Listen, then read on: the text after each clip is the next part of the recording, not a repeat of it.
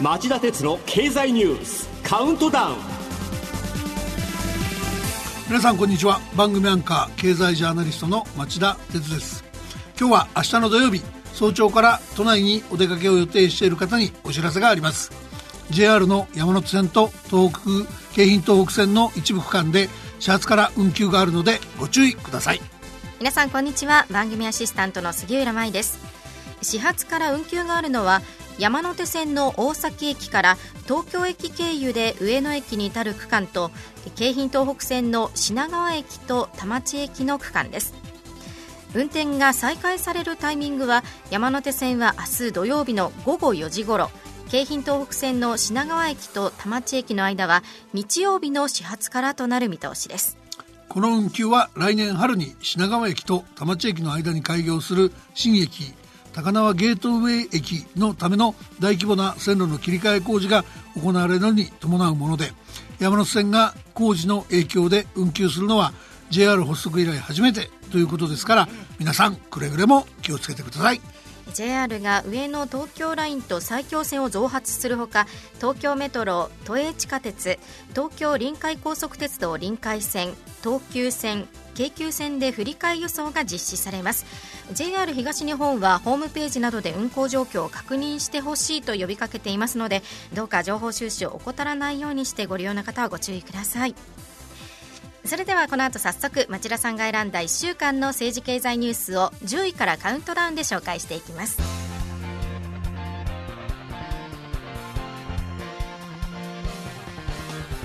町田鉄の経済ニュースカウントダウン。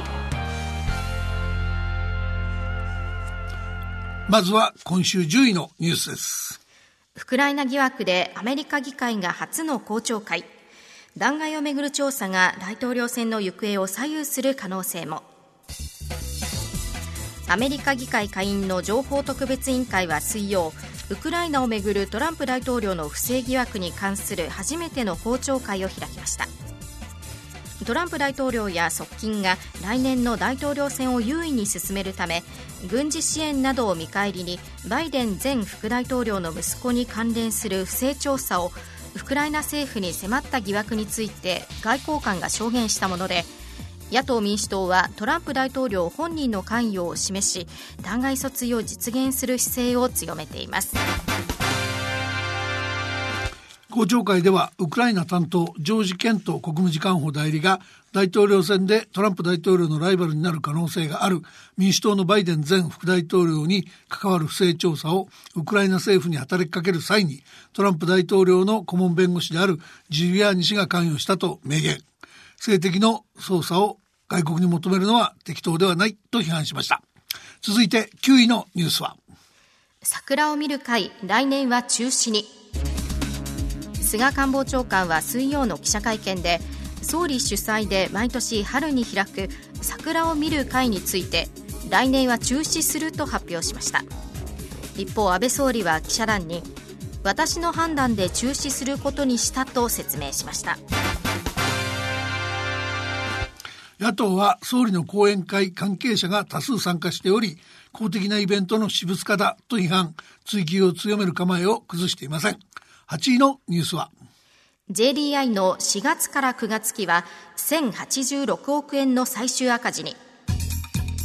経営再建中の JDI ジャパンディスプレイが水曜に発表した今年度の上期4月から9月期の決算が1086億円の最終赤字とこの期間として過去最大の赤字を記録しました。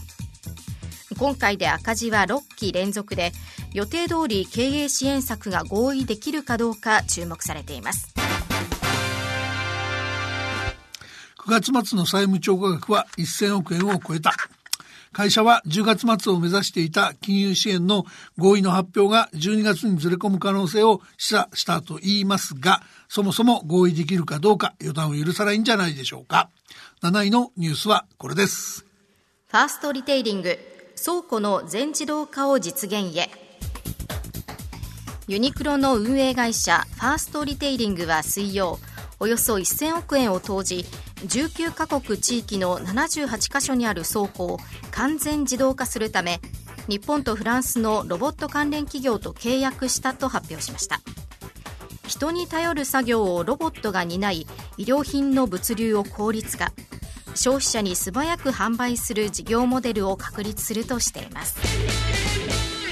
柳井正会長兼社長は最短3年で倉庫の完全自動化を実現したいと話しています。では第6位のニュースは？ヤフー LINE 統合も。検索サービスヤフーを展開する Z ホールディングスと LINE が経営統合交渉を進めていることについて Z ホールディングスとその親会社のソフトバンクグループ。LINE が昨日朝それぞれ交渉していることを認めるコメントを発表しました。ソフトバンクと LINE の親会社ネイバーが50%ずつ出資する共同出資会社を設立。Z ホール Z ホールディングス株の7割程度を保有する親会社になりさらに Z ホールディングスの傘下に6%子会社のヤフーと LINE が入る統合案が検討されている模様です。共同出資会社への出資比率は50%ずつですがソフトバンクがこの会社を連結子会社とすることで調整しているとのことです。ソフトバンクグループの今年度第二四半期7月から9月期決算は惨憺たるものだったんで新たな手をすぐ打ってきたのは孫会長兼社長らしい、だけど独禁当局がどう判断するかなど実現可能性を冷静にモニターしていく必要がありそうです。5位のニュースは？7月から9月期の GDP が年率換算で0.2%増加にとどまる。内閣府が木曜に発表した今年7月から9月期の GDP 国内総生産の速報値は物価変動の影響を除いた実質の季節調整値で前の期に比べ0.1%の増加。年率換算では0.2%の増加にとどまりました。10月の消費増税を前にした駆け込み需要があったものの伸びは大方の予想より小幅にとどまりました。西村康稔経済財政再生担当大臣は記者会見で全体として景気の穏やかな回復を示す結果だと語りましたがそんなのんきなことを言ってる状況ではなさそうです、今夜11時からの町田鉄の経済リポート深掘りでいよいよ経済は本格的な減速化。景気後退確率が13ヶ月連続で警戒水域にと題して本当の景気の見方をインタビューするつもりですのでぜひそちらを聞いてみてください。では第4位のニュースは？ジェラが台湾で洋上風力に進出。東京電力ホールディングスと中部電力が共同出資するジェラは火曜台湾で洋上風力発電所の観光式を開きました。年内には出力200万キロワットと洋上風力で世界最大規模のプロジェクトにも参画。台湾で洋上風力の一大拠点を築く方針です。ジェラといってもまだ知らない人が多いでしょうが、2015年4月に二大電力会社の火力発電所と LNG などの化石燃料調達網を統合した会社です。はい、実はこのジェラは巨大火力発電会社の座にとどまる気がなく、LNG と再生可能エネルギーを車の両輪にしてクリーンエネルギー経済を実現することを目指しています。そこで重要になってくるのが自然任せで発電出力が、えー、安定しない再生可能エネルギーの弱点を燃料調達を機動的に調整しにくい LNG 発電でどうカバーする体制を構築するかという点になります。はい、で JERA は自ら自由に売却先を決められる LNG を確保したり LNG 輸送船を保有したり LNG トレーディング事業を展開したりして必要なだけ柔軟に LNG を獲得する体制づくりを進める一方で今回の台湾のような大規模風力発電事業にも参加して再生可能エネルギーの運営ノウハウを、手に入れようとしている。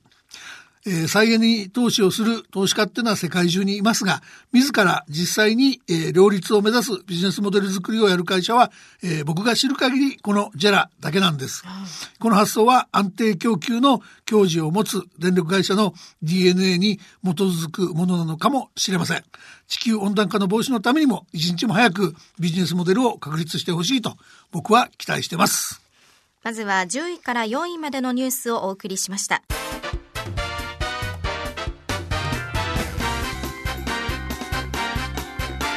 町田鉄の経済ニュースカウントダウン。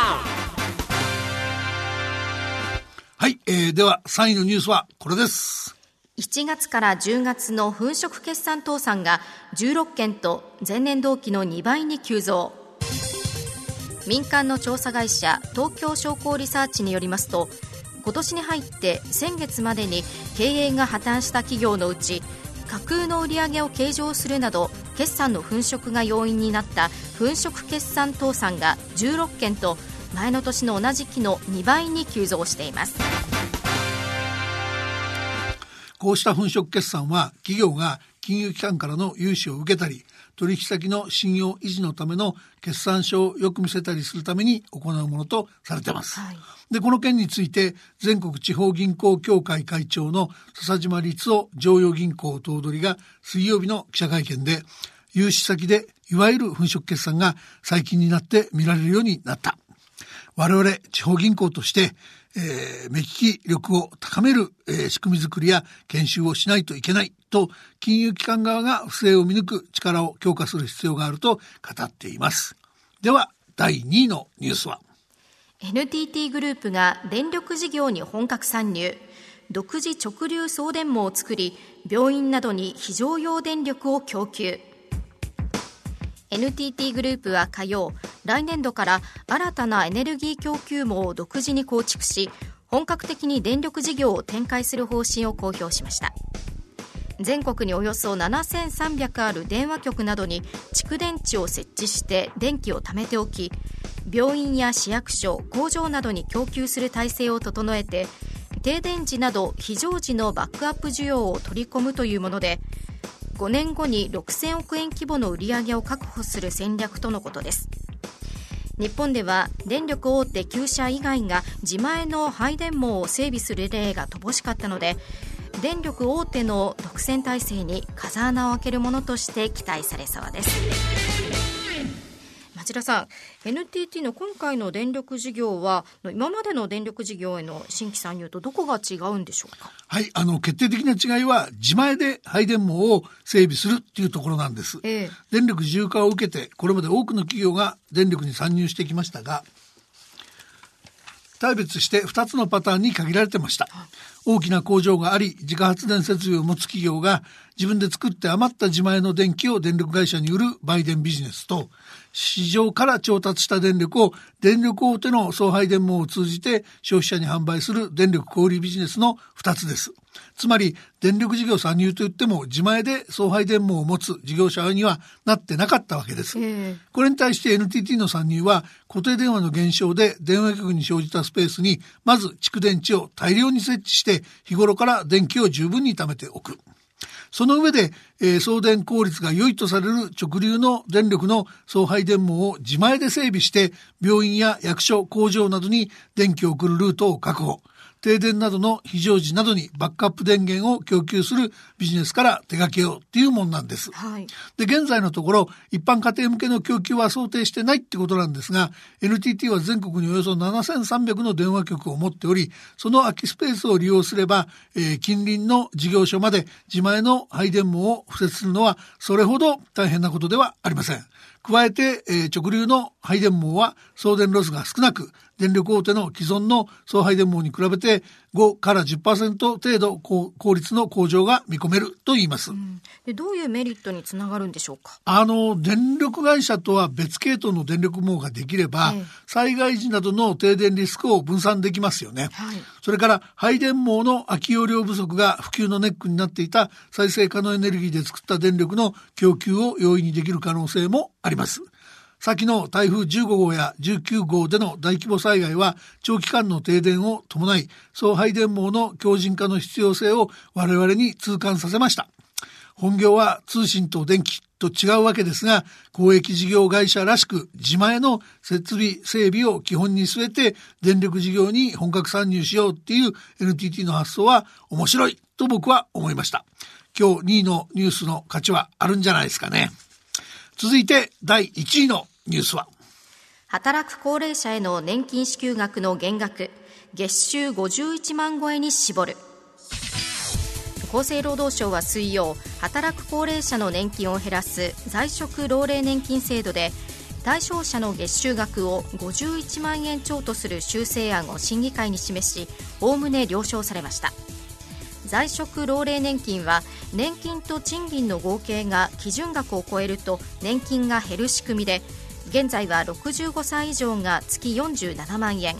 60歳から64歳は月28万円が基準額になっておりおよそ108万人の支給が減っています。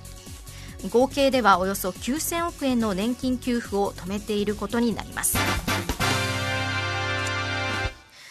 町田さん、これ当初案は働く高齢者の意欲を引き出すためという理由で、対象者の月収額をもっと引き上げるという話だったんですよね。その通りです。当初案は月収62万円超として減額の対象をもっと大きく減らす方針でした。えー、で、この支給を減らす対象者を絞るっていうのは、働くほど年金が減る仕組みは、高齢者の就労意欲を注ぐ、あ、そぐとの、えー、批判があるためなんですね。はいだけど与野党からそれじゃあ金持ち高齢者優遇だと批判の声が上がったことから絞り込みが小幅にとどまりました。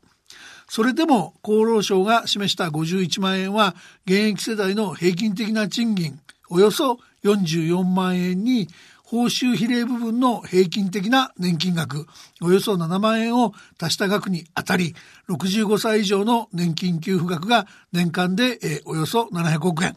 60歳から64歳がおよそ3300億円増えることは見逃せないと思います。高収入の高齢者に年金財源を回す分、若い世代が割を食うことになるからです。安倍政権はマクロ経済スライドと呼ばれる給付抑制を従来のルール通り発動していません。え本来のルール通り発動していません。こうした形で本格的な給付抑制を避けたままでは、現役世代の年金不振は解消せず、年金改革は空回りに終わるんじゃないかと僕は心配しています。以上、町田さんが選んだ10本のニュースをカウントダウンで紹介してきました。町田哲郎経済ニュースカウントダウン。さあこの後5時35分からの町田鉄の経済ニュース深掘りはどういった内容でしょうか、えー、今日はトヨタとソニーがそれぞれ一人勝ち業績悪化の嵐が吹き荒れる企業業績を総括するとと題してお送りします、えー、政府が言い続けているほど経済は安定的な回復を続けているのかその抜本的な疑問に一つの回答を示したいと思ってます。後ほど再びお耳にかかりましょう。それではさようなら